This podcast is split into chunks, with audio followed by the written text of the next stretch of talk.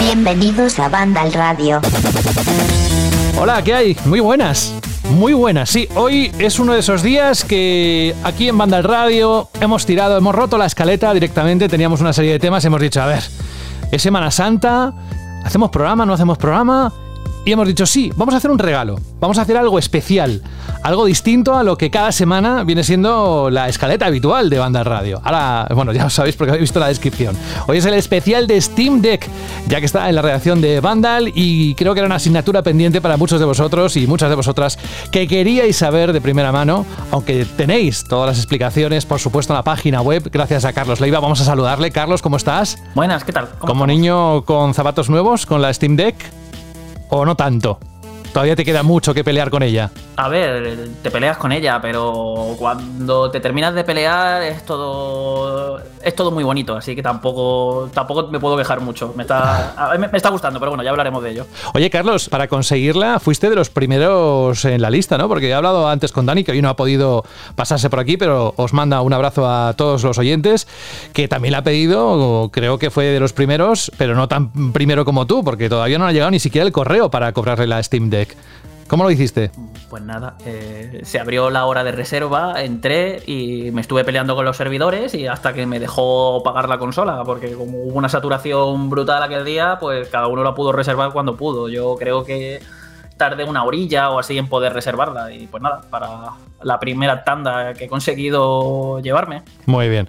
No, lo digo porque seguro que muchos también de nuestros oyentes la han pedido y están ahí ahí y querían algún tipo de referencia. Bueno, Dani es un ejemplo, ¿no? De esto. Todavía está esperando ese correo como agua de mayo.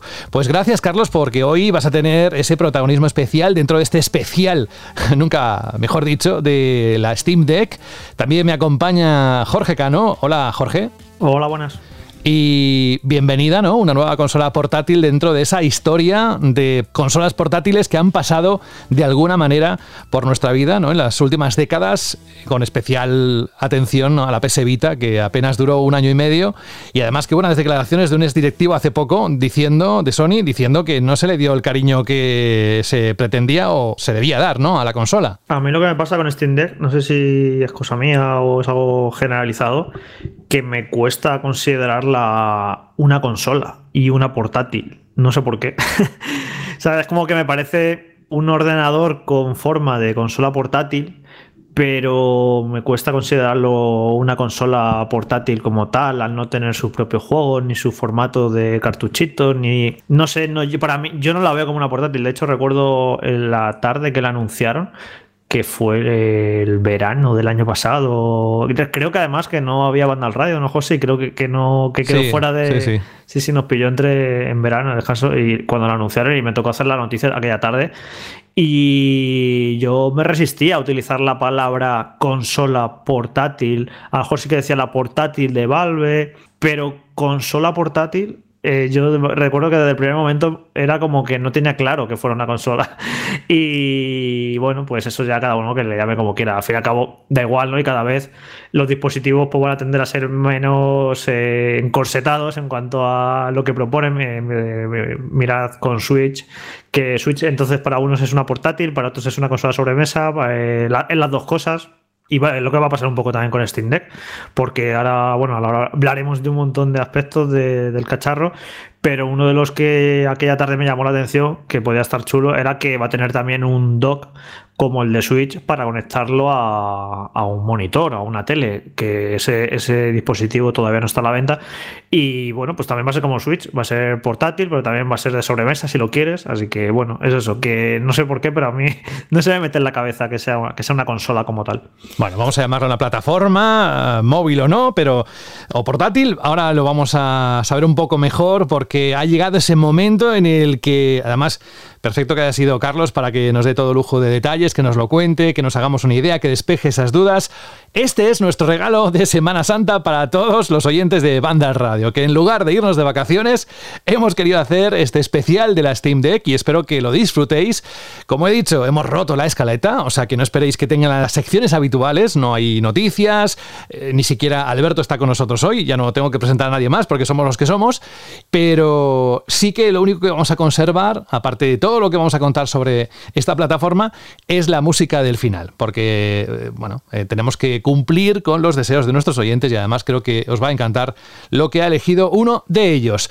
Así que nada, Carlos, vamos a empezar por lo primero. Insisto, todo lo que, o buena parte de lo que va a contar Carlos está muy bien explicado en la página web. Ahora mismo está en portada, no sé cuando escuchéis este podcast en qué lugar está, si no, lo buscáis a través del buscador de Vandal y encontraréis todo el lujo de detalles sobre si la Steam Deck merece la pena o no. Y ahora sí que me gustaría darle ni que sea un cierto orden, Carlos, para entender, porque a todos nos pasa, ¿no? Cuando compramos un dispositivo nuevo, lo que nos gusta, lo primero, yo lo disfruto mucho, ¿eh? es una de las partes que más me gustan y además donde quizás sufro un poquito más. Y esto lo hemos hablado alguna vez, ¿te acuerdas, Jorge? Sobre qué pasa cuando abres una consola, o sea, un, producto, lo desembalas y te encuentras que tiene algún fallo o te da la sensación de que es un producto usado y te han colado una devolución, mil cosas. Pero vamos, eh, estamos con una máquina nueva que apenas ha llegado a un montón de usuarios, que llegarán muchas unidades más a lo largo de este año y los próximos años. Así que queremos que empieces, si te parece, salvo que diga lo contrario, pero por el unboxing. ¿Cómo te has encontrado el desembalar la Steam Deck? ¿Cómo ha sido eso? Pues no tiene nada especial. A ver, mm, piensa, pensad que Steam Deck no es algo que se vaya a vender en las tiendas, en los comercios. Entonces, el tema de que tenga una caja más bonita o menos y tal para llamar la atención del consumidor que pueda estar por la tienda y vea y, oh, mira, una PlayStation 5, oh, mira, tal, pues no lo necesita. Es decir, si tú ya te has comprado un Steam Deck que la has pedido por internet, o sea, te da igual que la caja sea más bonita y tal. Entonces, Valve simplemente ha cogido una caja de cartón reciclable. No es nada especial, es un, tal como suena, una caja de cartón. Y dentro de esa caja de cartón viene muy bien empaquetada. Eh, te, encuentras el estuche, y, una cajita donde tienes dentro el cargador. Y dentro del estuche, que viene con su plastiquito y además eh, está como sellado, tienes que cortarle una cosa en la cremallera para poder abrirla y sacar la Steam Deck que está dentro y ya está. O sea, es que no, ya te digo, no, no tiene nada especial. Mm, simplemente coges una caja de cartón, la abres y tienes ahí el estuche, lo coges y, te lo abres y, nada, a jugar. Tiene sentido, Carlos. Si lo, te lo mandan, no es lo mismo que esté en las estanterías ¿no? de las tiendas y buscar un packaging, pues aquello que, que salte a la vista y demás. ¿eh? Lo has explicado muy bien. Ahora dinos qué modelo tienes para hacernos una idea y si quieres, Jorge, complementamos con los tipos que hay o si no hace falta que lo consulten en la página web. Pero, ¿qué modelo tienes? El de 512 GB, que es el más caro de los tres que hay. Con pantalla. 680 euros es lo que cuesta. ¿Con pantalla antirreflejo? Eh, sí, es la que trae una. O sea, es la que tiene la pantalla de más calidad, eh, este modelo. Y además viene con algo más, me parece, ¿no? Cuando... Sí, bueno, eh, tiene un disco duro SSD que, vamos, maravilla, los juegos cargan súper rápido y todo funciona muy rápido. Y el estuche, es que como no he visto la. O sea, no he tenido físicamente las otras dos versiones, se supone que el estuche también es un poco más rígido, un poco más robusto y el que, el que deviene y creo que poco más, vamos, generalmente es eso, tener 512 GB de, memoria interna, que está muy bien porque considerando que, hay juegos de PC que ocupan entre 80 y 100 gigas, eh, se te, vuela. O sea, por suerte le puedes meter una micro SD para ampliar espacio, pero que, vuela el espacio aquí rápido. ¿eh? ¿eh? que esto no os penséis que es como Switch, que le podéis, os compráis una, de 400, una tarjeta SD de 400 gigas y le podéis meter chorrocientos juegos. Aquí a la, mínima que le metas dos o tres juegos potentes eh, se te ha ido la mitad del espacio. Ahora dejo que Jorge te haga más preguntas, pero yo te voy a hacer eh, la última con respecto a esto, ¿no? Cuando la has cogido en las manos, ¿qué look and feel tiene? ¿Los materiales? ¿Qué, qué sensaciones te ha transmitido a la Steam Deck? Bueno, esto era como una de las mayores dudas que me generaba cuando yo veía las fotos, los vídeos, cuando fui a pedírmela y tal, porque era como, mm, esto tiene un diseño que a mí no me termina de convencer, es como todo parece demasiado grande. Eh, si os fijáis, los sticks y los botones están como muy esquinados en la consola y es como esto no, esto no puede ser cómodo de jugar en la vida y menos a juegos, o sea, a lo mejor para juegos tranquilitos, vale, pero a lo mejor ponerte un Metal Gear Rising o un Doom o algo así mm, muy exigente con los mandos, yo pensaba que, no. Y todo lo contrario, es que la coges y en el momento que la coges, eh, las manos se te van de manera natural a donde tienen que estar. Es decir, eh, tú coges la consola y Valve ha sido muy inteligente porque los laterales traseros ha colocado como una especie de empuñaduras. Entonces, ya las manos se te van directamente ahí para agarrarla y te, permiten sujetarla de forma súper firme y súper bien. Pero es que cuando la estás agarrando con el diseño que le han dado, es que ya, eh, te digo, de manera automática y natural, sin que tú tengas que, pensarlo o ir colocándote los dedos, mm, tus, mm, los pulgares y, todos tus dedos se van a donde tienen que estar, incluso a los, a los botones traseros que tienen las empuñaduras también, hasta ahí. O sea, es como que la coges y dices, eh, esto es perfecto. O sea, es que me ha dejado, o sea, la estoy agarrando, estoy sujetando bien la consola y tengo todos los dedos colocados sin que tenga que hacer ningún tipo de esfuerzo o estirar los pulgares de un lado para otro para llegar a, determinados sitios. Y, se juega de escándalo, además. Es agradable al tacto, pesa un montón, o sea, eh, para lo que estamos acostumbrados con una portátil, eh, pesa bastante. De hecho, eh, tras haberme acostumbrado, fui a coger la Switch y de repente era como que la, estoy levantando demasiado, es como, ¿qué está pasando aquí? Y, eso se nota, pero también te transmite cierta sensación de robustez. Es como esto, o sea, esto esto es resistente, esto está, esto está bien hecho. No, yo, Carlos, eso cuando se presentó y vimos las primeras imágenes fue una de las grandes dudas que generó, ¿no? Si, si iba a ser cómoda y el tamaño, el peso y luego la posición de los sticks que estén tan arriba y luego la cruceta que esté en paralelo con el stick izquierdo. Explícanos un poco en los diferentes tipos de juegos, qué tal se adapta a un shooter, qué tal se adapta a un plataformas o un juego de acción en 2D, sobre todo es eso, porque por la cruceta y qué tal están los sticks, explícanos un poco qué tal, esa, qué tal a, la hora, de jugar estos, estos botones. Pues a ver, eh, la verdad es que bastante bien. O sea, eh, por ejemplo, los gatillos, no te esperes unos gatillos como los del mando de Xbox, por ejemplo pero es todo, es todo agradable al tacto y sobre todo es que se juega bien. Ya te digo, eh, ah, de hecho, em, tenía la sensación de que, por ejemplo, cuando me puse el Doom Eternal, que estaba jugando mejor en, la Steam Deck que cuando lo probé, cuando intenté jugarlo en, en Xbox Series X, cuando lo pusieron con el Game Pass que. Porque claro, yo el juego este me lo, me lo, jugué en PC. O sea, yo Doom a mí me. ratón y teclado. O sea, y más aún estos Doom que son hiper frenéticos en los que. O sea, ratón y teclado. Y me lo intenté jugarlo en Xbox por verlo en mi, en mi tele grande. Y era como que no me acostumbraba, no, no me hacía los mandos, no, no, era capaz de jugar bien con mando. Y con Steam Deck de repente me he encontrado ahí reventando demonios a diestro y siniestro, jugando de, de forma súper suelta se juega muy, muy, muy, muy bien. Eh, los juegos 2D también, porque la cruceta eh, es agradable, o sea, tiene, tiene buen tacto. O sea, no es perfecta, por ejemplo, para juegos, un juego de lucha, por ejemplo, te funciona, pero hay crucetas mejores para ese tipo de juegos. Se puede jugar, se puede jugar bien, pero no responde tan bien como a lo mejor puede ser jugar un plataformas en 2D, un Metroidvania, que para ese tipo de juegos se adapta súper bien la cruceta la cruceta que tiene. Y ya te digo, he estado probando, por ejemplo, eh, otro género que me ha flipado lo bien que funciona en la consola es las aventuras gráficas que con esto de, mm, del anuncio de Return to Monkey Island, porque nos hemos vuelto todos locos, que creo que más de media redacción, Jorge, ¿no? Estamos rejugándonos los dos primeros Monkey Island y bueno, ya, ya de paso he aprovechado para, pues para bajarme otras aventuras gráficas, redescubrir un poco el género, que era un género que echaba muchísimo de menos.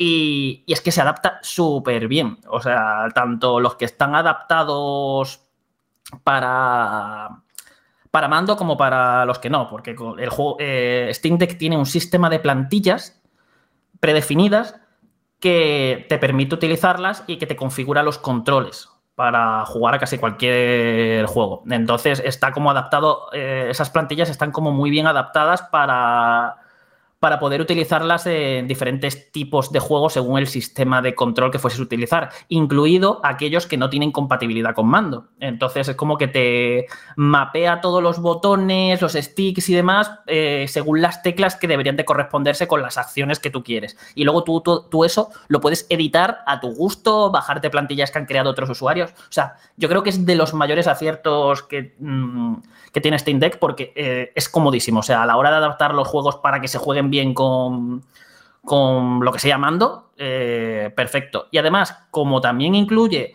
funciones de giroscopio y una pantalla táctil, pues eh, es que tienes montones de opciones para hacerlo a tu gusto. Además, tiene dos trackpads también para hacerte las funciones de, ratón.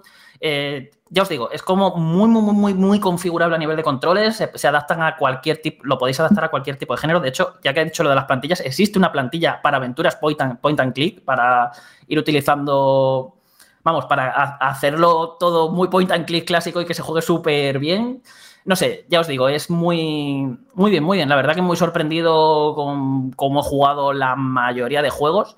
Quizás lo que no llega, eh, lo que no me ha dado tiempo a probar ha sido los juegos de estrategia en tiempo real, que ahí ya me genera más dudas de cómo eso puede adaptarse bien o mal, pero vamos, generalmente no ha habido ningún género de todos los que he probado, que no han sido pocos, que haya dicho esto se controla mal. Además, si te paras a pensarlo, ahora es que está ya, o sea, prácticamente casi cualquier juego que saca está muy adaptado a mando. Y con el tema este de las plantillas es muy fácil de configurar los que no lo están para, poderlos jugar bien. Y como ya te digo, la consola es súper cómoda, el tacto de los botones, de los gatillos y de todo es, está bien. Eh, se juega de maravilla a cualquier juego. Lo de que tenga dos trackpads a la derecha y a la izquierda eh, ¿con qué sentido está puesto? ¿Para que lo utilices como si fuera un shooter en primera persona? ¿O mover la cámara si quieres con el trackpad o cómo? Para lo que tú quieras, o sea, los puedes configurar como quieras. A veces yo, por ejemplo, me pongo en, uno, lo, lo, uso como si fuera un botón adicional para llegar ahí a alguna acción concreta o ponerle algún algún atajo. Por ejemplo, los la gente puede decir, bueno, y los botones estos traseros de las empuñaduras, ¿qué sentido podría tener? Pues yo, por ejemplo, ahí le meto lo, típico de guardado rápido y cargado rápido, le, pongo ahí los atajos y es una maravilla. Estoy jugando y quiero guardar, pum, pulso el botón y ya está guardado. Y, uy, eh, me van a matar aquí o la, he liado, espérate, pum, cargado rápido. Y, quizá, quizá en cuanto a en cuanto a diseño, eh, yo lo que veo más innovador respecto a otras consolas portátiles o sistemas similares son estos botones que mencionas en las empuñaduras. Hay dos eh, en cada empuñadura. No recuerdo yo, Carlos, ninguna portátil, ¿no? Que coloque ahí botones. Había, eh, teníamos PS que tenía la parte táctil trasera. Sí, se podía usar, se, podían, o sea, se, llegaban a usar de botones. De hecho, lo que, pero vamos, más que eso, yo te diría que es el tema de la empuñadura. El hecho de haber creado una empuñadura, eh, te o sea, eh, a mí, a mí me, hace la consola que sea mucho más cómoda que, por ejemplo, la, la, misma Switch. Es como que la agarro mejor, llego mejor a los botones, juego mejor a los juegos aquí. Y, es eso, o sea, esas empuñaduras eh, es, que, te dan la clave y además como tienes muchos más botones, tienes mucho más opciones, tiene mucho más de todo, es todo también muchísimo más, eh, muchísimo más configurable y adaptable a bastantes géneros distintos. Sí, es que, eh, bueno, yo alguna vez lo he dicho que en el programa, que a mí no me gusta jugar en portátil porque uno de los motivos es porque me duelen las manos no sé que tendré problemas de circulación, muchos años con el teclado, con el ratón. ¿Y con los mandos normales no? ¿No te pasa? Me ha empezado a pasar ahora con el mando de PlayStation 5. Eh, algunos juegos a Sifu, directamente no, no, puedo jugar a Sifu porque el mando de PlayStation 5 es muy grande, es muy aparatoso. Tienes, tengo los dedos muy estirados y se me empiezan a cargar las manos y es que me duelen, no, no puedo ser. Y ya cuando analicé PlayStation 5 vi que este iba a ser uno de sus problemas. En juegos tipo hack and slash o muy frenéticos que hubiera que pulsar muchos botones tanto los frontales como los gatillos. A todo trapo me parece un mando que no era, no era muy ágil no era tan ágil como el de Play 4 al ser, ser más grande. Y, con Sifu lo comprobé con Sifu es que juego media hora se me empiezan a cansar las manos y, es terrible. O sea el mando de Play 5 para determinados juegos no me parece muy bueno, la verdad. Es demasiado grande. No sé si en el futuro sacar una versión más reducida, pero demasiado grande. Y en general con las portátiles, eh, desde los tiempos de Nintendo DS, que eran diseños muy rectangulares, el hecho de tenerlos, sobre todo cuando se usa los el RB y el RB, o sea, el, izquierdo y el derecho arriba, que tienes los dedos como muy estirados sobre una superficie muy rectangular y muy cuadradota, eh, se me acaban cargando las, manos. Y ahora viendo el diseño de, de este en tu artículo, Carlos, lo de todo esto de las empuñaduras, claro, esto hace que sea mucho más natural y ergonómico agarrar el cacharro, porque no es agarrar una, una forma completamente plana y rectangular como es una Switch, sino que al tener esta formita y al tener las manos ahí agarradas,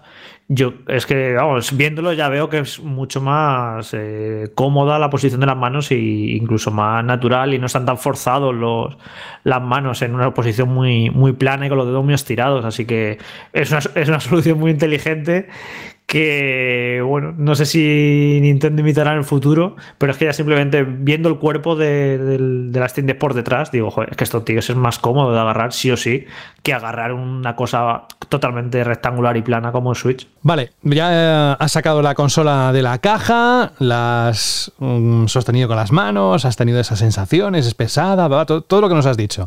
La encendemos. ¿Qué pasa con la interfaz? Ese primer contacto con la interfaz, esa versión de Steam, y luego mm, cómo la configuras, eh, cómo la conectas al Wi-Fi. ¿Hay algo especial que nos tengas que contar al respecto? Nada, el típico. O sea, el, propio sistema te va como orientando mucho. Ahora mete aquí tu cuenta de Steam o créatela, tal, tal y cual, te va llevando. Ahora la, consola necesita conexión a internet para X y cual. Eh, ponla aquí, buscamos, es todo como muy guiado. O sea, es muy facilito, nadie va a tener problemas. Y nada, al final tú metes tu cuenta de Steam y cuando metes tu cuenta eh, se crea en la consola como un usuario, un perfil, como lo que puede ser en Play, en PlayStation, en Switch, en cualquier otra consola.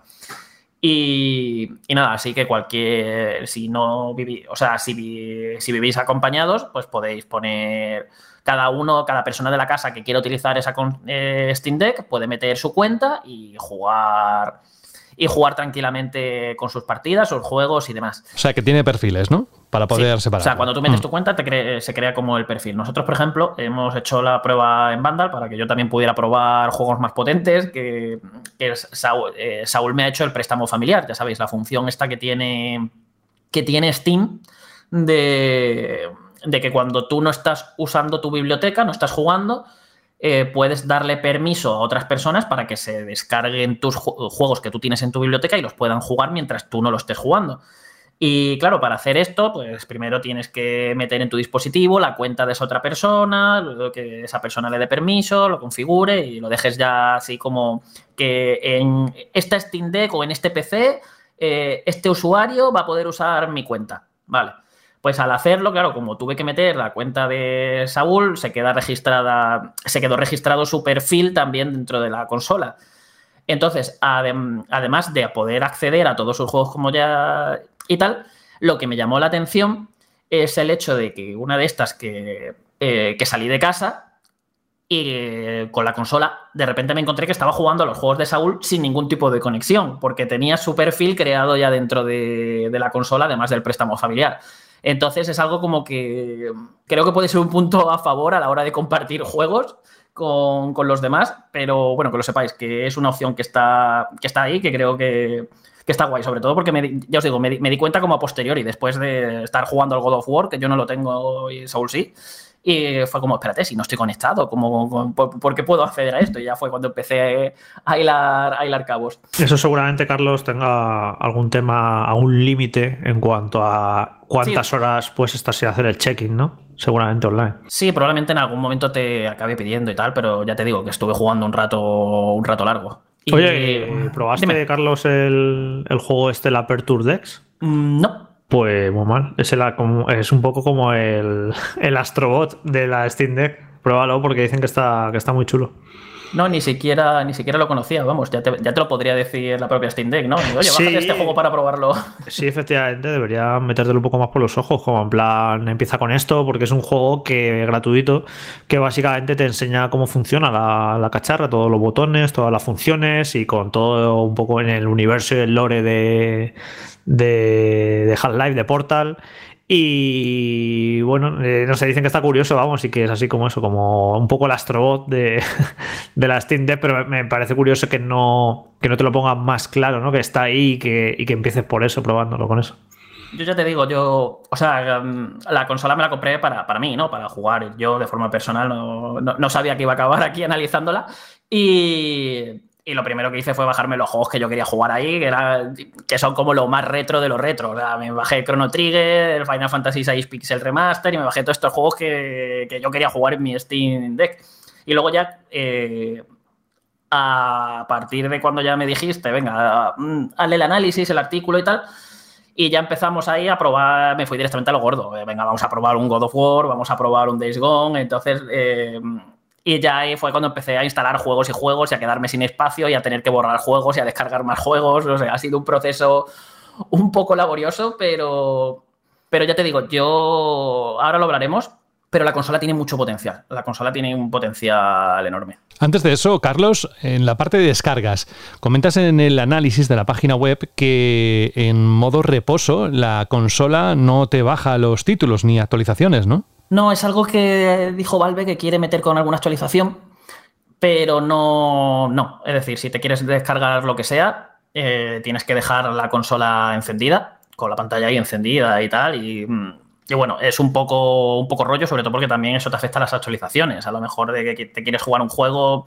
poner al juego y a lo mejor te tienes que esperar a que se termine de descargar su actualización. O si tienes muchos juegos instalados, de repente enciendes la consola y empiezan ahí a descargarse chorrocientas actualizaciones. Es un poco rollo eso, a ver si lo arreglan. Y es una de las cosas que deja más o menos claro que la consola todavía.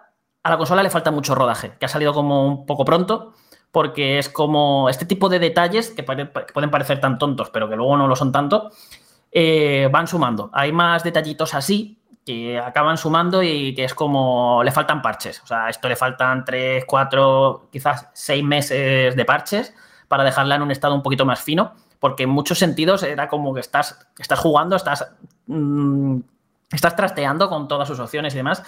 Y es como, uy, eh, me siento un poco beta tester. Eh, estoy aquí como con una versión early access, pero, pero bueno, sobre todo eso lo ves.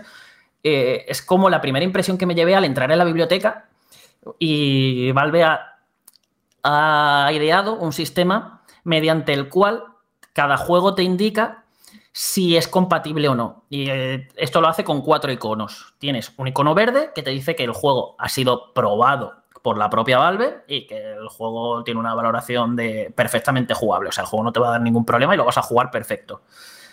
Luego está el símbolo amarillo que dice que es jugable. Es decir, el juego lo vas a poder jugar, pero quizás te encuentres algún que otro inconveniente o algún problemilla. También luego tienes el, el icono gris, que te viene así como en un símbolo de prohibido, que directamente te dice que eso es incompatible. Y finalmente hay otro que pone con interrogantes, que, es como, esto todavía ni lo hemos probado o lo estamos probando todavía a ver si funciona.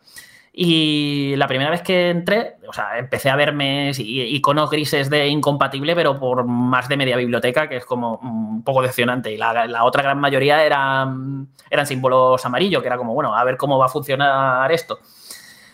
Luego, a medida que me ponía a probar juegos, me iba dando cuenta que realmente este sistema es un poco orientativo porque hay un montón de juegos que me ponían que son completamente incompatibles, que a mí ya me estaban dando los siete males. Por ejemplo, me salían todos los Batman Arkham eh, menos el Blackgate, eh, todos me salían incompatibles y me bajé, por ejemplo, el Origins y funcionaba perfectamente.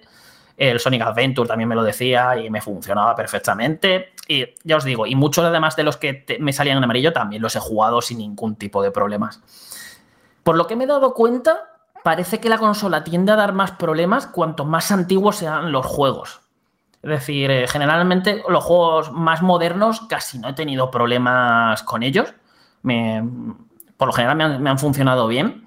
Incluso los de la generación de 360, Play 3, eh, la mayoría de esos juegos los he jugado perfectos. Pero cuando ya te vas a juegos más retro, eh, ahí es cuando empiezan a salir algunos problemas. Luego hay otros títulos que te que tienen como algunos errores de incompatibilidad o con fallos de programación que puedes arreglar más o menos haciendo diversas mañas. Por ejemplo, el Monkey Island 2, eh, la, edición especial, esta que, que, que sacaron, cuando la encendí, le, da, le di nueva partida y era en cada instante del juego, cada, mm, cada frame, se te abría el menú principal y se quedaba en el menú principal, como si cada vez que tú intentases jugar, alguien pulsara el menú de. O sea, el botón de menú principal y era injugable. Y esto se puede evitar saliendo al escritorio, porque esto, como dijo Jorge al principio, más que una consola, es un PC en miniatura con forma de consola y tiene su propio sistema operativo eh, con su barra de navegación, sus navegadores, sus exploradores y demás. Entonces, desde generalmente toda esa interfaz adaptada a la consola que estás viendo es como, es como un disfraz, ¿no? Como una, es como una aplicación de Steam que te disfraza la, eh, la, la máquina de consola, pero que tú la puedes cerrar y salir al escritorio y tener tu escritorio de PC con el sistema operativo de SteamOS, que es el que utiliza.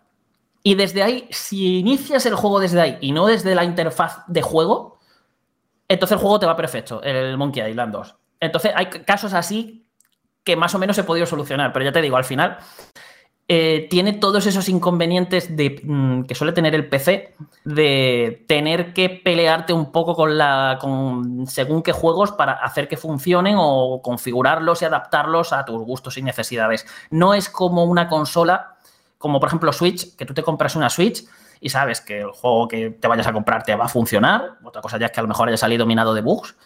Eh, pero sabes que ese juego te va a funcionar, que no te vas a tener que quebrar la cabeza. Es te lo compras, te lo instalas y a jugar.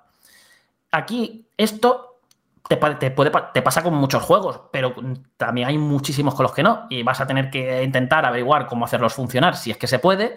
Y, luego pelearte a lo mejor para dejar bien configurado sus control, arreglar alguno que otro bug, ponerte a, configurar las opciones de vídeo como en cualquier juego de PC para intentar adaptarlo a más o menos a lo que busques y la consola de, sí, para, pues, oye, voy a bajarle gráficos a ver si consigo llegar a los 60 imágenes por segundo constantes o...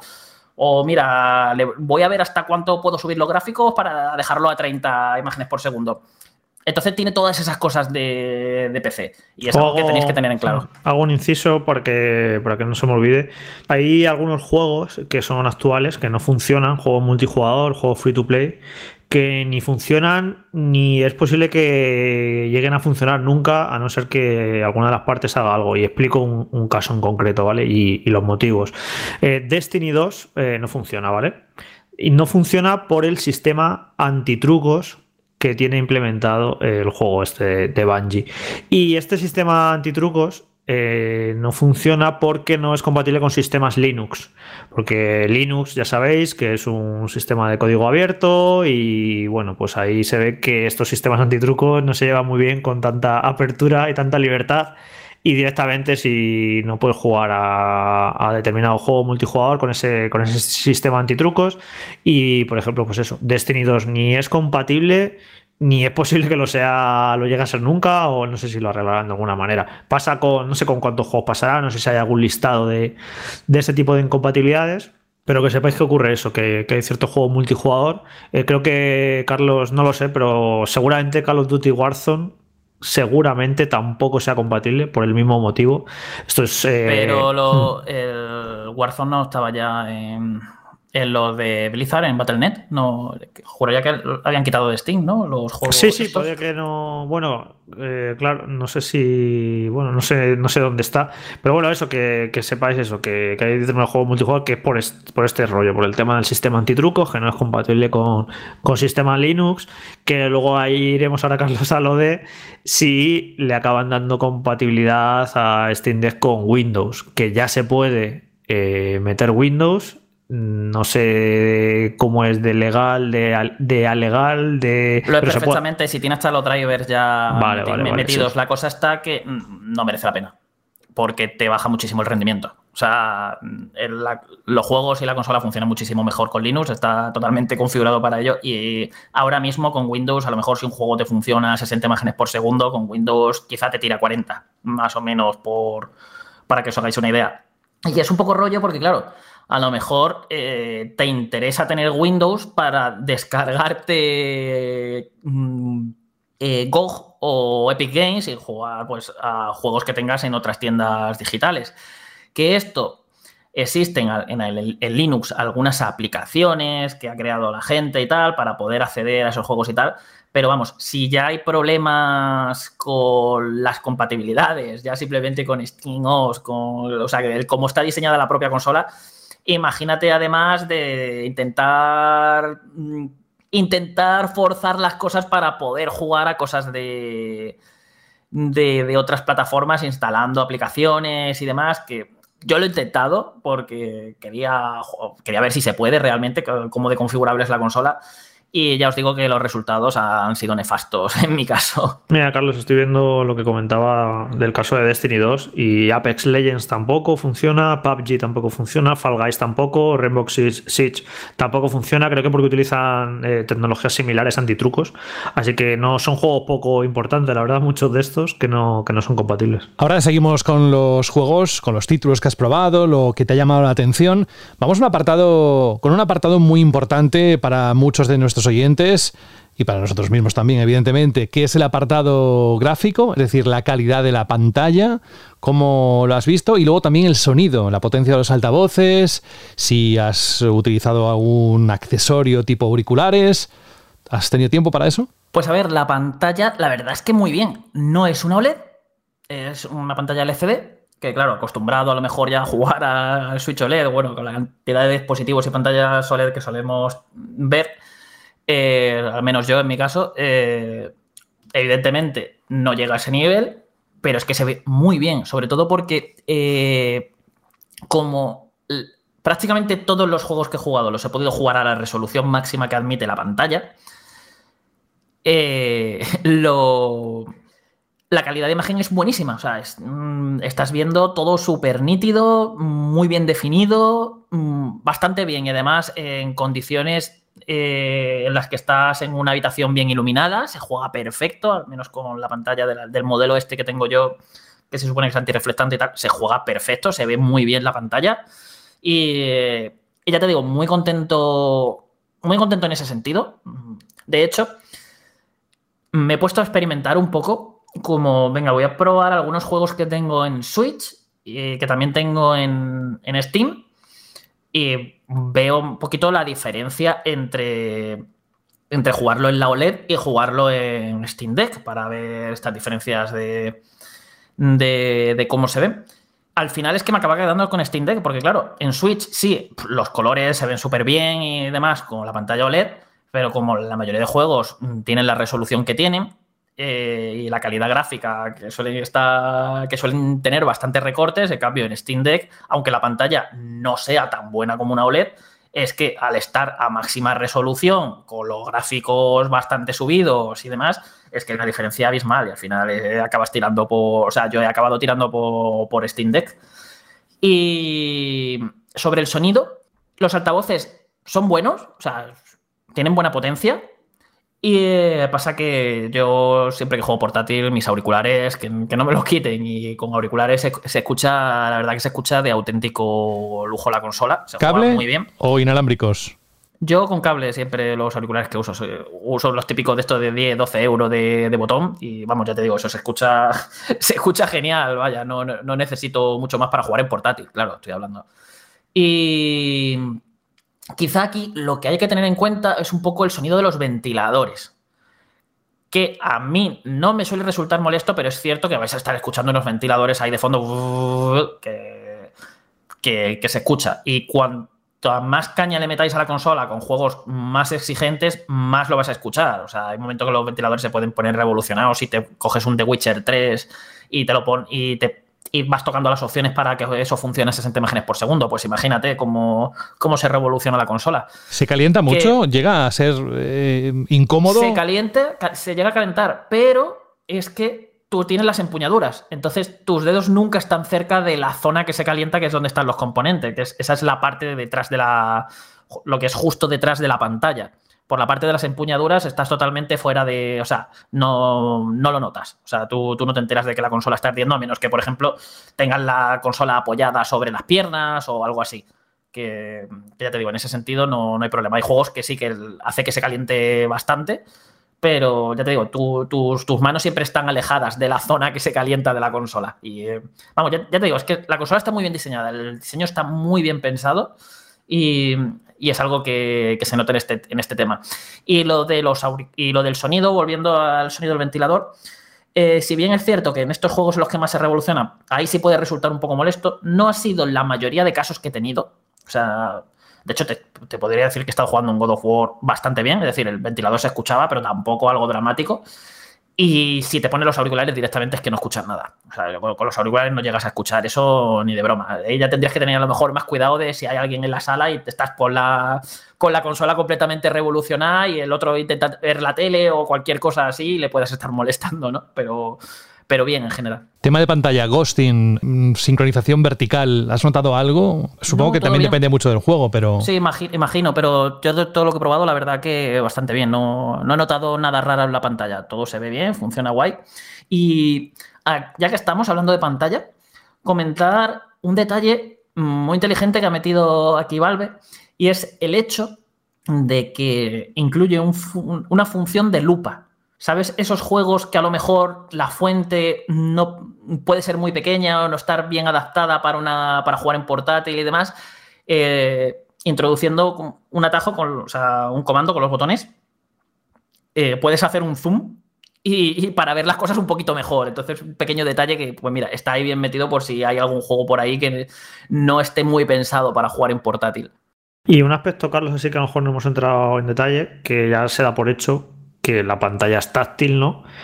Pero ¿tiene alguna utilidad en cuanto a los menús para moverte? ¿Te parece más sencillo tocar que usar los botones? O ahora que has dicho que has recuperado las aventuras gráficas, eh, ¿Podría llegar a ser, útil pinchar directamente en la pantalla? ¿Cómo se utiliza de alguna manera la pantalla táctil? Sí, bastante. Por ejemplo, puedes abrir un menú, o sea, un teclado virtual para teclear ahí todo lo que sea, hacer búsquedas. Mm, o sea, eh, funciona muy bien con la táctil. Para navegar en determinados menús también te puede ayudar a hacerlo más rápido, más cómodo. En las aventuras gráficas, como bien has dicho, eh, se, usa genial. O sea, vas haciendo clic sobre los objetos, o sea, pulsando la pantalla y, demás. Se usa bien, se usa bien, vamos. Depende muchísimo de para qué. Pero generalmente funciona bien y no. Vamos, no me ha dado problemas. la usas un poquito por intuición, ¿no? Según lo que estés haciendo, el juego, a lo mejor estás jugando algo y de repente, uff, quiero, quiero darle a esto, voy a darle con la, con la táctil incluso algunos que otros juegos que puedan a lo mejor no estar muy bien adaptados a nivel de controles. Eh, puedes usarla para navegar por los menús más rápido que a lo mejor estar moviendo un ratón con el trackpad con los sticks. Para esas cosillas va, bien, es una forma de, agilizar y de incluso permitirte adaptar un poquito eh, eso que he comentado antes de, de los controles, de tener ahí una opción más en una pantalla táctil para para poder jugar a tu gusto a cada tipo de juego según sus necesidades. Y bueno, eh, volviendo a lo que hablábamos en principio del programa de si es una consola portátil o no, hasta qué punto es portátil por su tamaño, eh, en el sentido de mm, no sé yo si es un cacharro que vas a sacar alegremente de casa en el transporte público, aunque sí a lo mejor en algún viaje. Y ya esto relacionado con todo esto, pues el tema de la batería. Que, ¿Cómo va de batería? Que, ¿Cuáles han sido tus, tus pruebas de cuánto dura? Si con juegos potentes se fuma súper rápido, ¿cómo lo has visto? Pues a ver, la batería diría que es una de las mayores decepciones de, la consola. Eh, a tu pregunta de hasta qué punto es portátil, te diría que es una portátil para jugar en casa o en casas. Es decir, es portátil en el sentido de que te la puedes coger, a lo mejor te vas de, casa rural, que bueno, lo, suyo no sería eh, ponerte a jugar en una, a una consola en una casa rural, pero bueno, cada uno puede hacer lo que quiera. Pero la cosa es si te vas a casa de alguien de vacaciones, a otro sitio o lo que sea, pues ahí te la puedes llevar y para jugar en esos sitios, pero generalmente es eso, para... No la veo yo la típica consola que te vas a, eh, poner a jugar en un avión o en el metro o algo así, para empezar, porque es, es, muy grande, o sea, es una consola bastante grande y pesa bastante. Bueno, Carlos, el típico viaje este que hacíamos a Estados Unidos que tú tienes tu asiento con enchufe, ahí te hace un buen servicio. pero no todos tienen ah, enchufe y te pueden vender bastante y te tiras ahí, porque en los más potentes, o sea, con juegos potentes, eh, le cuesta llegar a las dos horas eh, a la batería. Y, luego además la propia consola, el propio firmware, es como que no te hace bien las estimaciones. Está todo el rato cambiando, estás mirando a ver cuánto me queda de batería y te está diciendo, te quedan siete horas y de repente te, te baja dos y cosas así. Es como que mm, muy poco fiable. Y haciendo pruebas, pues eso, a las dos, dos horas y media, generalmente es cuando tengo que ir enchufando otra vez la consola. lo que limita muchísimo esa portabilidad, sumado ya al tamaño y al peso que tiene, eh, pues es lo que te digo. Yo la veo más una consola portátil para jugar en casa, o sea, de esta que una consola que te es fácil llevarte a otro sitio en el que vayas a estar y donde vayas a tener algún cargador donde la puedas enchufar, pero eso no es una consola para tener libremente y estar dándole paseos todo el rato, porque eh, para empezar pesa y para continuar es eso, te, dura nada. O sea, ese, viaje que estabas hablando, si en el avión no te ponen un enchufe en la que cargar la consola, eh, vas a tener un peso muerto ahí durante 8 horas de las 10 que te pueda durar el vuelo. Y luego, Carlos, el tema del dock que van a sacar, eh, ¿tienes info de, han dicho fecha aproximada, precio? Porque puede ser interesante en cuanto a cómo... que yo sepa, no se han dado los datos todavía, eso que en un futuro, yo imagino que están todavía demasiado liados intentando satisfacer la demanda, haciendo todos los envíos de todas las reservas que hay, que de hecho, si ahora queréis reservar la consola, o sea que pues mira, me, gusta lo que están diciendo de Steam Deck, voy a comprarla. Eh, hasta, o sea, os pondrán en cola para octubre o más allá. O sea, te lo ponen así. Si la recompras ahora, te recibirás tu consola eh, de octubre en adelante. O sea, que imaginad cómo está el tema. Así que yo creo que ahora mismo mm, está lejos de ser una de las prioridades de Valve porque entre, digamos, meterle todos los parches y actualizaciones que la consola necesita y, terminar de satisfacer la demanda, yo creo que tienen trabajo de sobra de aquí antes de, mirar lo del dock. Además, luego está el tema del dock, que a ver cómo lo hacen, porque claro, la consola funciona también porque los juegos eh, los mueves a 720, bueno, un poquito más, los mueves a 800, 800 píxeles. Que eso es muy poquito, entonces es eh, muy poquito para los estándares actuales eh, de un PC. Entonces, generalmente Steam Deck te mueve muy bien los juegos por eso, porque la resolución no es muy alta y como al ser una pantalla pequeñita se ve genial eso a su, a su resolución, a la resolución nativa de la pantalla. Pero en el momento que solo enchufes a un PC habrá que ver hasta qué punto rinde, o sea, a un PC, a una tele, a ver hasta qué punto rinde, porque si de repente ya te dejan subir las resoluciones a 1080, 4K o 1440, habrá que ver qué pasa ahí con ese, con ese dock. Yo lo veo el tema del dock puede ser interesante, también me recuerdo cuando se anunció, porque ya en cuanto a tener un ordenador, eh, ¿sabes? Que diga, bueno, la Steam Deck vale, es una portátil para jugar, pero si yo lo puedo conectar a un monitor y lo puede conectar un teclado y le puedo conectar un ratón, es que tengo un ordenador para trabajar, hacer cuatro cositas de trabajo, lo suficiente como un portátil. Y ahí es donde puedo ver la versatilidad de que alguien diga, mira, tengo la Steam Deck y si me voy de viaje es que la puedo utilizar para trabajar, porque la puedo conectar a una, pantalla en un momento dado, le puedo conectar un teclado, le puedo conectar un, ratón y la puedo utilizar para, trabajar un poquillo. O sea, por ahí a lo mejor también es la utilidad del dock, porque eh, como bien dices, eh, los juegos se mueven bien porque la resolución de la pantalla no es muy alta, pero claro, en cuanto lo metes a una tele, pues ponte tú a jugar ahora a estas alturas a, a 720, ¿no? bueno, la resolución de, de muchos de los juegos de Switch es verdad, pero que no sé, que quizá no estás tan acostumbrado el perfil de jugador de PC. Ahora a estas alturas ponerse a jugar a 720, pues no lo veo, ¿no? Pero que bueno, que, es un poco la versatilidad de, que puede tener el cacharro también, de como de ya no solo de sistema para jugar, sino que incluso en un momento dado, pues lo puedes utilizar como un ordenador portátil para trabajar. Volviendo al tema del consumo, supongo que si te llevas una batería de esas que hay hoy en día y que cada vez tienen más potencia, también sería una alternativa. ¿Has probado algo de esto? No, la verdad es que no. Sé que, se, que la consola es muy modeable, por decirlo así. Le puedes cambiar piezas, le puedes quitar a lo mejor el disco duro y meterle uno más potente. Y creo que la batería también existen unos packs que se le pueden meter para aumentar su duración.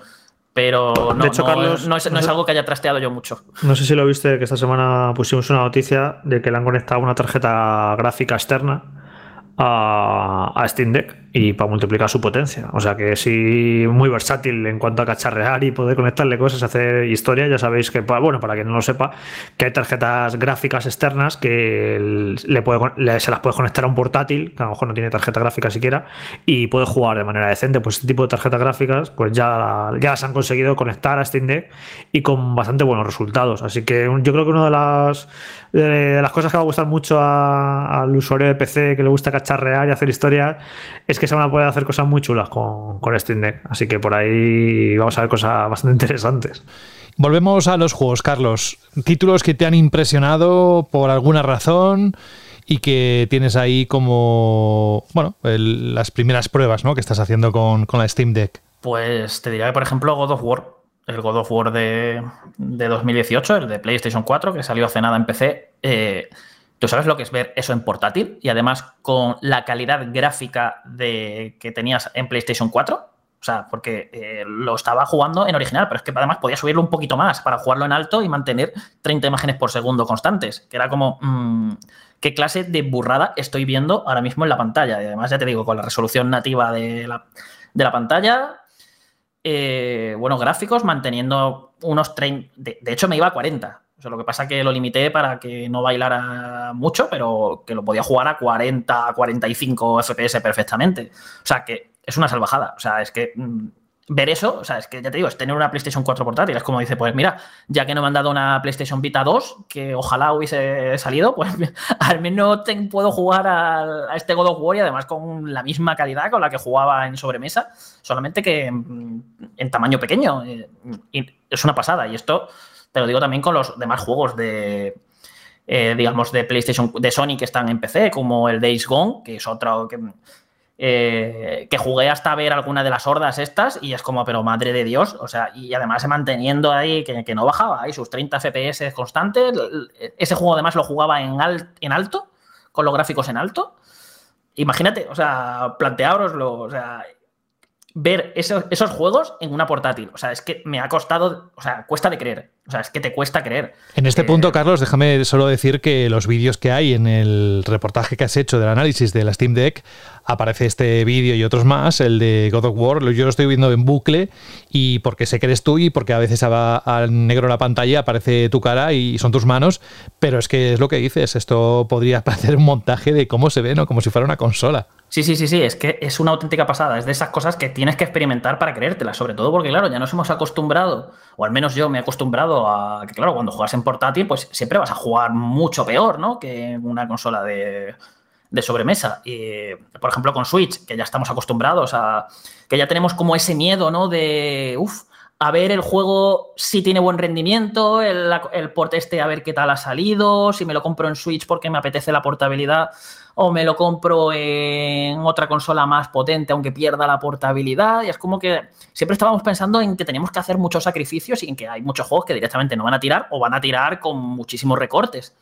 Y de repente aquí encontrarte con que cero recortes, eh, resolución, mm, una imagen súper nítida, un rendimiento excelente y juegos así de bestias a nivel gráfico. O sea, es que God of War es una mala bestia y de eso lo mismo. Y alucinando. Y luego ya eh, de repente me cojo el Doom Eternal, vamos a probarlo, que es un juego que está súper bien optimizado, y de repente me encuentro que jugándolo con los gráficos prácticamente a tope, me va a 60 imágenes por segundo, pero además sin pestañear, ahí manteniéndolas, y es como, eh, de verdad, o sea, es alucinante. O sea, la consola, cuando, cuando, digamos, te has dejado de pelear con los juegos o los juegos te funcionan bien de primeras, por ejemplo, todos estos que os estoy comentando, fue instalarlos y ponerme a jugar. Cero problemas con ellos, o sea, como si fuera una consola de toda la vida. Y, y, alucinar, o sea, es alucinante la experiencia que te da, o sea, es, brutal. A la, la, mínima que quieras tener algo para jugar en portátil, por ejemplo, a mí esta consola me está dando mucho la vida porque eh, yo le he cogido cierta tirria a jugar en PC, eh, no porque no me guste el PC, sino porque el PC lo tengo en el despacho y no me gusta y trabajo en el despacho. Estoy todo el día aquí metido escribiendo y haciendo cosas y es como en mi tiempo libre lo más alejado del despacho posible. Y esto me lo está permitiendo. Yo tengo una biblioteca de Steam mm, repleta de juegos y ahora no me hace falta venirme al despacho. Puedo coger muchos juegos de PC que tengo ahí que se juegan genial en portátil, como todas estas aventurillas gráficas que hemos hablado antes, y me lo juego tumbado en el sofá de mi salón o en la cama tranquilamente y es, un gustazo. Y, ya te digo, poder jugar estas barbaridades eh, es alucinante. ¿Algún juego más? He visto Doom por aquí, que también lo has comentado antes. ¿Más títulos que hayas probado y te hayan impresionado? Pues a ver, te diría, como he comentado antes, sobre todo que me está permitiendo redescubrir las aventuras gráficas, ¿no? Ya, no por el técnico, sino por lo bien que se juega son portátil. O sea, era un género que eh, no concebía yo. Nunca lo he jugado en portátil. Eh, más allá de cosas parecidas, como podría ser las partes de, investigación de un Phoenix o. es que los Layton tampoco son aventuras gráficas. Pero vamos, es un género que se adapta súper bien y he estado probando eso, varias aventurillas gráficas ahí. Y, de maravilla. Luego, eh, volviendo lo que serían juegos más potentes que funcionan genial, el mismo Horizon, el primero, porque es el único que está en PC, es una pasada. Y mira que tuvo problemas al principio, la versión de PC de, de optimización, pero en Steam Deck eso va como un tiro.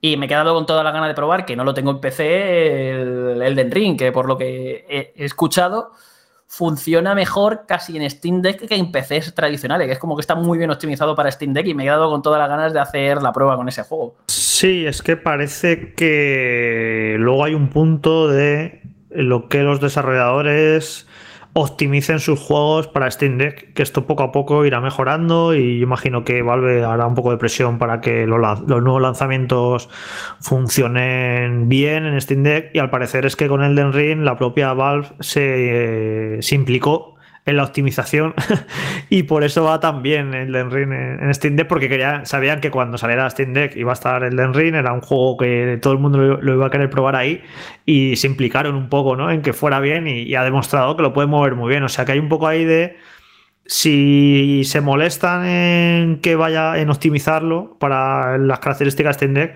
los juegos pueden ir un poco mejor de, lo normal. Así que es interesante eso.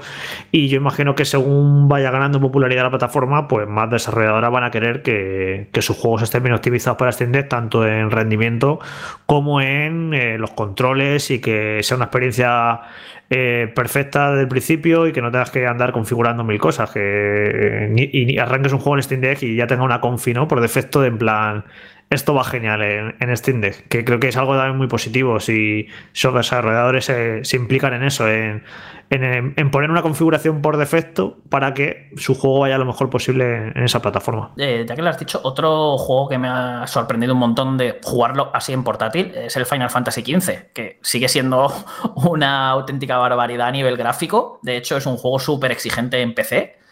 Y, y, va genial, o sea, es que va genial el juego, y, eh, ya te digo, con graficazos, con un rendimiento súper estable.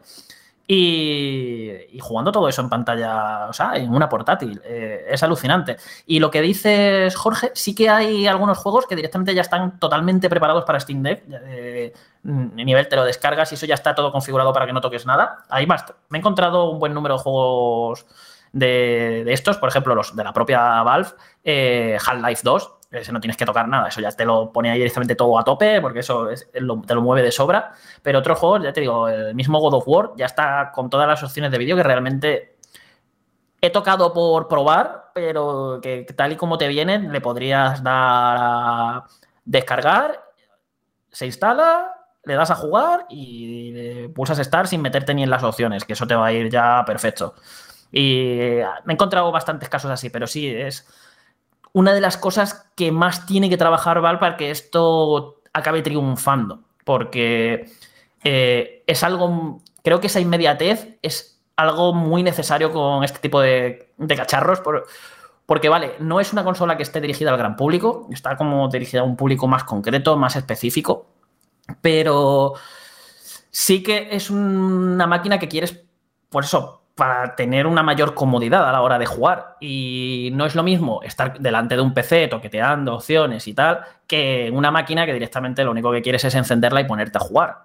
en este caso yo creo que es lo que más tiene que trabajar. Ampliar muchísimo la lista de juegos compatibles, que la biblioteca de Steam es una... O sea, el catálogo de Steam es una barbaridad. O sea, hay de todo ahí y hay muchísimos juegazos.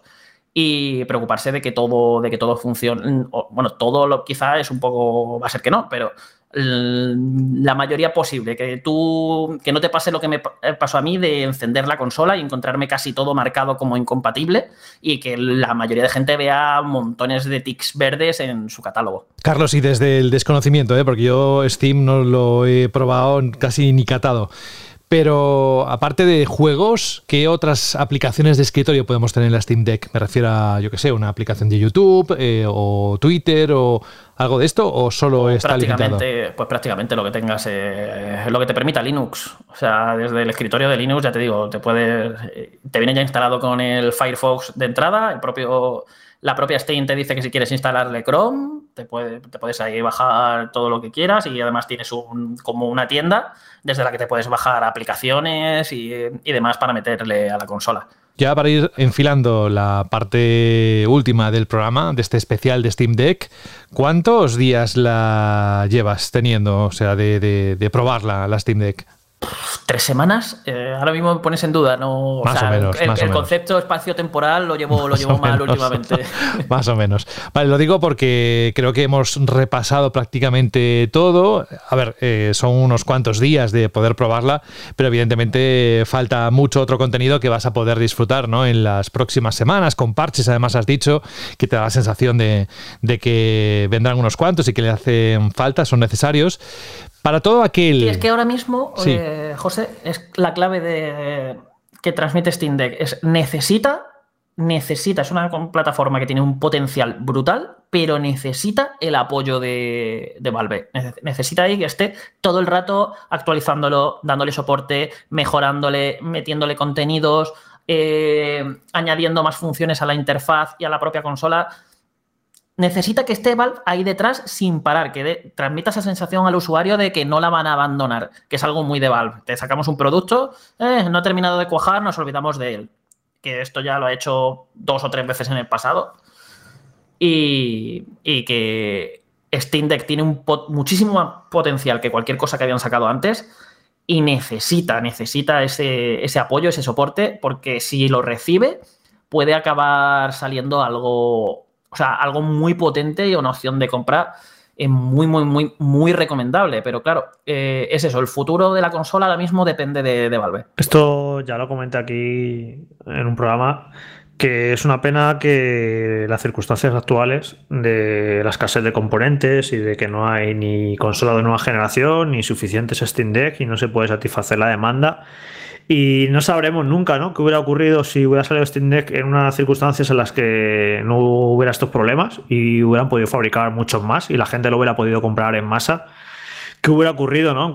¿Cuántas hubieran vendido? ¿Cuál hubiera sido el alcance de su éxito? Porque, ¿qué ocurre? Que, claro, eh, si te dicen que ahora te compras un cacharro, bueno, te compras, te metes en la lista de la cola de reservas y que no te va a llegar hasta finales de año, pues cuesta dar ese paso, ¿no? Es en plan, voy a comprar algo ahora que no lo voy a recibir hasta dentro de unos meses, dentro de unos meses a saber si lo quiero, si lo necesito, si tengo el dinero. Mira, eh, paso de, comprar un cacharro con varios meses vista y mucha gente se, se desanimará. Luego mucha gente, pues a veces estos cacharros también cuando se lanzan eh, la gente se deja arrastrar por el hype y por el FOMO y que la tiene tu amigo y que la tiene no sé quién y que ves los análisis y que, que bien está y te la compras por impulso. Pero una compra impulsiva es algo que haces en el momento, pero no una compra impulsiva de algo de que, que vas a recibir dentro de 5 o 6 meses, ¿no? Yo ya te eh, digo que la reserva la hice de forma impulsiva, ¿eh? Sí, la gente se, eh, la calentada de cuando de aquella tarde de verano y mucha gente la reservó y demás, pero que ahora que es cuando ya está en las manos de la gente, que están los vídeos, los análisis, todo el mundo probando y demás, pues es muy complicado que dar el paso de decir, Joder, es que no voy a recibir hasta no sé cuándo. Y mucha gente dirá, bueno, pues ya cuando haya stock ya, ya veré si me la pillo, ¿no? Entonces es eso, es una pena que no vamos a saber nunca eh, cuál hubiera sido eh, la magnitud del éxito si no hubiera habido las circunstancias que tenemos en los últimos estos dos, tres años y que no sé cuánto van a durar del, problema de la escasez de componentes. Al igual que nunca sabremos cuántas PlayStation 5 se hubieran vendido, ¿no? Si, no, si no problemas para fabricarla y, Series X, S, pues estamos en las circunstancias que estamos y, y Valve pues ha tenido la mala pata de cuando se decide sacar una portátil, ha sido justo ahora cuando tenemos estos problemas. Así que no sé cuál será el éxito pero está totalmente condicionado ahora mismo, porque es que no, no hay componentes suficientes y, y, bueno, pues todo, yo creo que todo lo que fabrique lo van a ir vendiendo. Así ¿Sabes la sensación que me da a mí, Jorge? Que mucha gente, esta situación, lo que va a hacer es que aguanten y esperen todo lo posible a ver si anuncian una segunda versión que mejore todo esto. O sea, es que me, da toda esa sensación. más aún, más aún viendo esta con la de parches que todavía necesita y tal. Y es como, pues seguro que saca, o sea, porque si me la compro ahora ya, lo mismo, hasta el año que viene no, no me llega el correo para, para recibirla y a lo mejor al año siguiente de ya en menos de un año me sacan una segunda versión. Y es como ese miedo que siempre hay, sobre todo con estos productos así de tecnología que avanzan tan rápido que siempre están sacando revisiones. Hoy me decía un amigo, eh, ha salido en los grupos esto de Telegram que sale el stock de Play 5 y que dura, dura 5 minutos o dura 10 minutos, eh, literalmente. Ha salido stock en Mediamar un pack de PS5 digital por 600 euros porque te meten un montón de cosas para inflar el precio y, me decía amigo, joder, es que no voy a pagar 600 euros por, por una Play 5 y, y, encima no hay todavía juegos verdaderamente ni exclusivos casi porque siguen saliendo en Play 4 ni verdaderamente potentes en cuanto a gráficos porque todavía el Unreal Engine 5 no lo están aprovechando y me dice, es que yo qué sé, dice, me voy a esperar ya a la PS5 Pro porque se está alargando a las 6 ya. no, no, pero es que claro, se está alargando tanto. Eh, de hecho, esta semana hemos puesto una noticia de que, que ya está trabajando Microsoft en un chip mejorado de, de Series X. O sea que eh, todavía no van a arreglar los problemas de stock cuando ya vamos a empezar a hablar de versiones mejoradas, a lo mejor de PS5 y de Series X.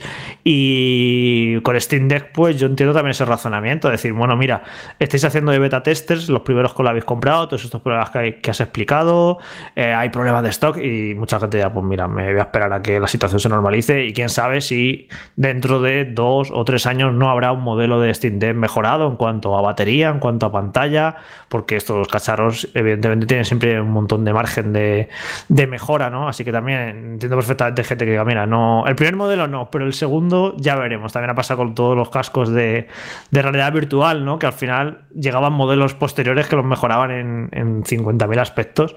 Pues es normal que, mucha gente decida decir, pues mira, me, me voy a esperar un poquito. Pero yo sí que creo que esto no va a ser una. No va a ser un producto esto de Valve de nada, no ha triunfado, lo tiramos a la basura y a otra cosa. Yo creo que sí, que no va a ser un. Lo que te decía Carlos, que esto no va a competir con Switch. Esto no creo no va a ser un producto superventa. Es que de entrada, de entrada no, o sea, no la veo que haya nacido para competir con Switch. Claro, claro. otra cosa. Ni lo intenta, ni va ahí, pero que va a tener el suficiente éxito. Va a ser un producto que va a tener suficiente éxito para que yo creo que se va a mantener a lo largo de los años y con sucesivas revisiones que irán mejorando diferentes aspectos, pero yo sí que creo que, es una cosa ahí que, bueno, que con que vendas las suficientes unidades como para que les haga cuenta a Valve eh, seguirlas fabricando, yo creo que, vamos, mi apuesta sería que sí, que vamos a tener Steam Deck para, unos cuantos años. De hecho, eh, ya que estamos hablando de que, eh, que si Switch o que si Steam Deck, yo una cosa te aseguro tras todo esto que he estado jugando, y es que como el juego vea que tenga buena compatibilidad con Steam Deck eh, y lo quiera portátil, eh, me, lanzó de cabeza a la versión de PC antes que, o sea, todos estos ports y tal que salían de, mm, de Switch, de juegos muy potentes, que es algo que realmente nunca llegué a terminar de entender porque se resentía tantísimo la experiencia, eh, a lo mejor como con ese de Witcher 3 y tal, que todo el mundo flipábamos como, oh, qué, qué, madre, o sea, menuda maravilla de port que han conseguido meter un juego como este en una consola como Switch. Y es como, bueno, pues ya no tengo que recurrir a esos ports y esos sacrificios, me compro la versión de Steam y los puedo jugar genial y a tope. Y es un poco lo que me va a cambiar, o sea, a mí al menos esta consola si le dan soporte, me va a cambiar totalmente la vida a nivel de lo que es juego portátil. Carlos, pues últimos minutos ya para cerrar este especial de Steam Deck aquel oyente que te está siguiendo desde el principio, desde que hemos comenzado, y está en duda, conclusiones finales del dispositivo Steam Deck con todo lo que se ha dicho, ¿qué le dirías? A ver, no, no, quiero recomendar a nadie porque es un. O sea, para empezar, porque es un producto, como ya hemos comentado, muy específico que va destinado a un público concreto. Y con todo lo que hemos dicho, tenéis que valorar vosotros si sois ese público. Es decir, si estáis dispuestos a encontraros con que a lo mejor ese juego que tantas ganas teníais de jugar en portátil eh, no es compatible, a si estáis dispuestos a pelearos con la consola y con aquellos títulos que a lo mejor puedan dar problemas para hacerlos funcionar y jugarlos correctamente. Son cosas que tenéis que tener en cuenta a ver si vais a tener esa paciencia, digamos, para lidiar con los problemillas que puede traer consigo Steam Deck, bueno, con todos esos problemas que hemos estado hablando de la importancia que le vayáis a dar también al tema de la portabilidad, que como ya os he dicho, pues eso, es más una portátil para jugar dentro de casa. Y nada, si estas cosas no suponen problemas, también a lo mejor el hecho de tener que estar perdiendo cierto tiempo en editar las plantillas con los controles para dejar todo eso a vuestro gusto, sí, si eso, si lidiar con las cosas habituales con las que lidia un jugador de PC, en una, pero en portátil, no os va a traer. O sea, pensáis que no os va a molestar demasiado y os apetece una buena consola a la que jugar, pues eso, en pantalla pequeña, de versión portátil, eh, vais a alucinar. Con, o sea, con los juegos a los que vais a poder acceder y cómo, lo, cómo se ven, cómo se juegan y cómo rinden. O sea, en, en, ese sentido es una pasada. Yo estoy contento, es decir, yo a mí me está permitiendo jugar, sobre todo, ya, os digo, muchos juegos que tenía en PC o que podía pillar en PC me los está permitiendo ahora jugar tranquilamente tumbado en el sofá, incluso aquellos títulos que, que como he dicho, hasta ahora me los planteaba comprármelos en Switch y es que se juegan muchísimo mejor, porque se ven muchísimo mejor en todos los sentidos. Y nada, si sois así, así de exigentes eh, y tenéis la paciencia suficiente para lidiar con sus problemas, os diría que os lo planteéis al menos. Y sobre todo, como todavía queda mucho para. Es decir, si no la tenéis reservada, os va a quedar mucho para que os llegue.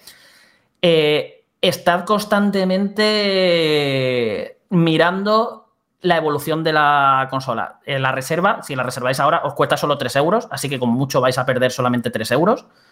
Y, el pago no se hace hasta que, te hasta que te la vayan a mandar. Ya te llega el, correo y te dirán, haznos el pago y te la mandamos. Hasta ese momento no vais a tener que pagar la entera, solo la reserva, que son 3 euritos.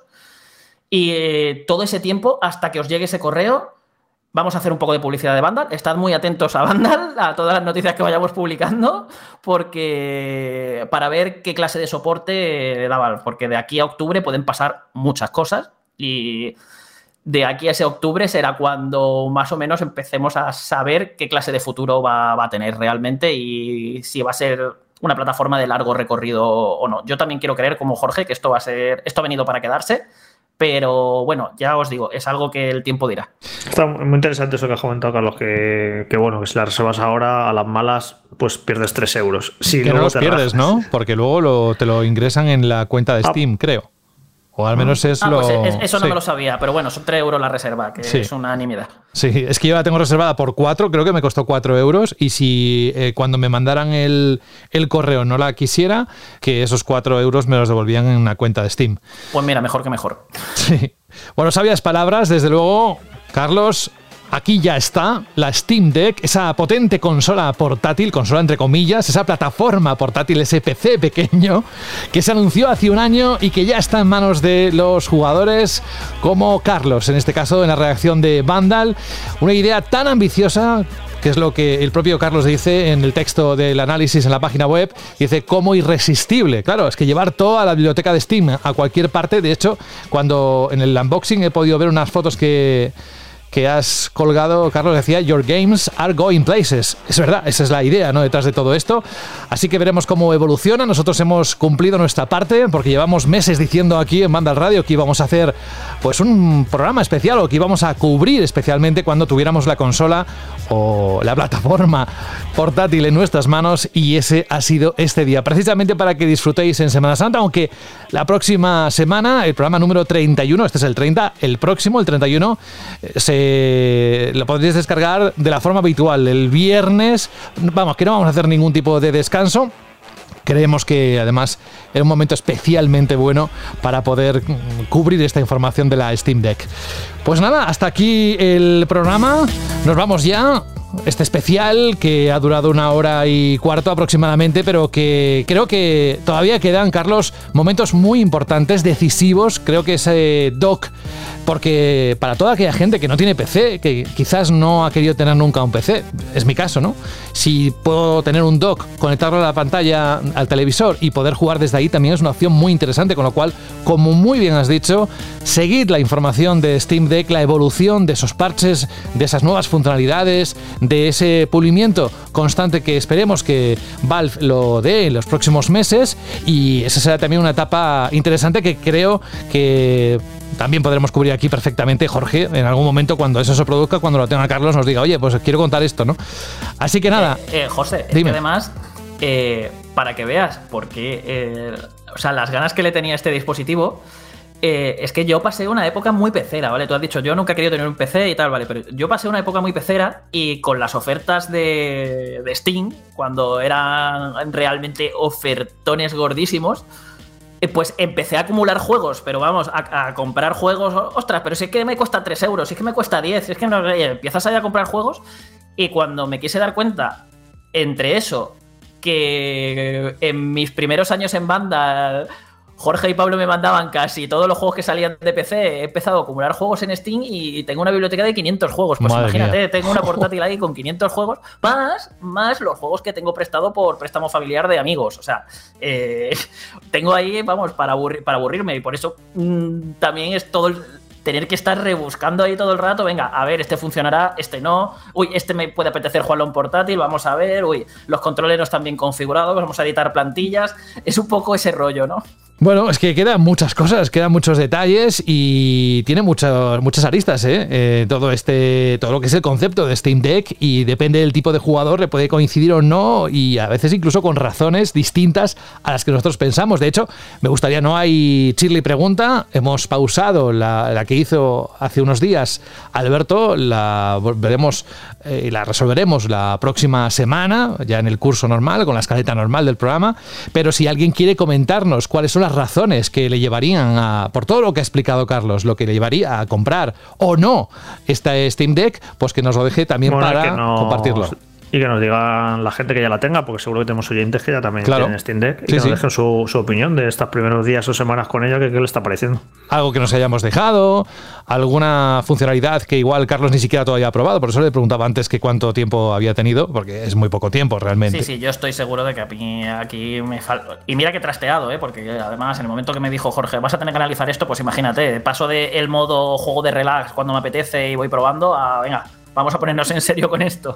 Sí, aparte de los títulos que has estado analizando, como si solo hubieses estado haciendo eso, ¿sabes?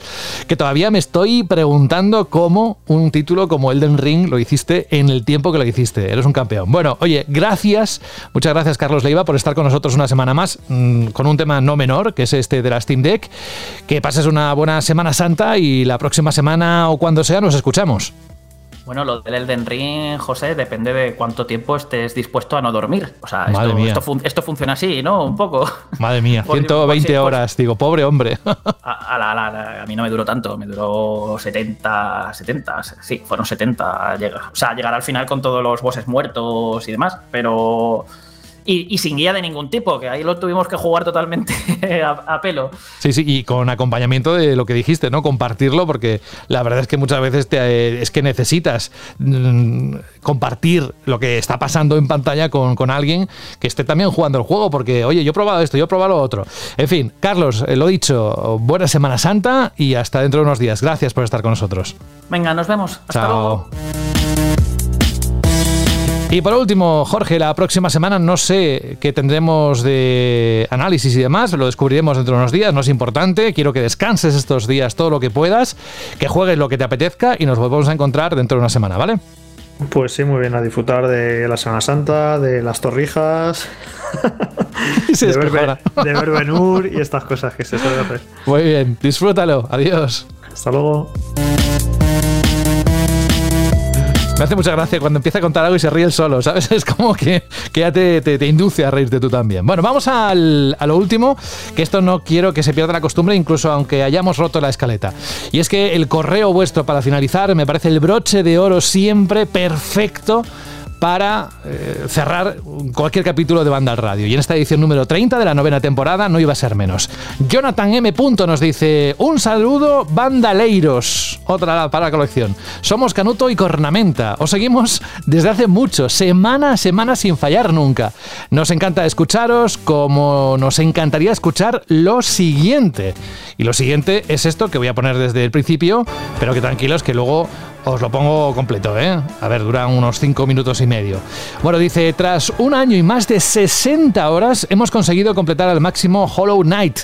Todo esto jugando únicamente un día a la semana, mano a mano con mi colega. Supongo que debe ser o Canuto o Cornamenta. Dice, todo un desafío. Y para hacer honor, nos haríais muy felices poniendo la canción del último combate contra el Rey Pesadilla Grim. Tremendo cómo te acelera el cuerpo. Un saludo a todo el equipo por muchas temporadas más. Y un saludo en vez de ni de antemano ni antebrazo, dice de antecodo. Pues venga, un saludo de antecodo. Gracias Jonathan, gracias Canuto y Cornamenta por haber elegido este tema de Hollow Knight con el que vamos a cerrar esta, este especial Steam Deck. No se lo preguntaba a Carlos, no sé si estará compatible, pero supongo que Hollow Knight será uno de esos juegos que también habrá en la biblioteca para jugar al Steam Deck. Ya lo sabremos. Y si no, lo buscáis a través de la página web de Vandal, que ahí está toda la información. Por mi parte, esto es todo. Ha sido un placer, una versión más corta de lo habitual, pero es normal porque nos hemos centrado en eso que ya está aquí, que es la Steam Deck. Un abrazo, un saludo de José de la Fuente, que paséis una buena Semana Santa y la próxima semana volvemos aquí en Banda Radio.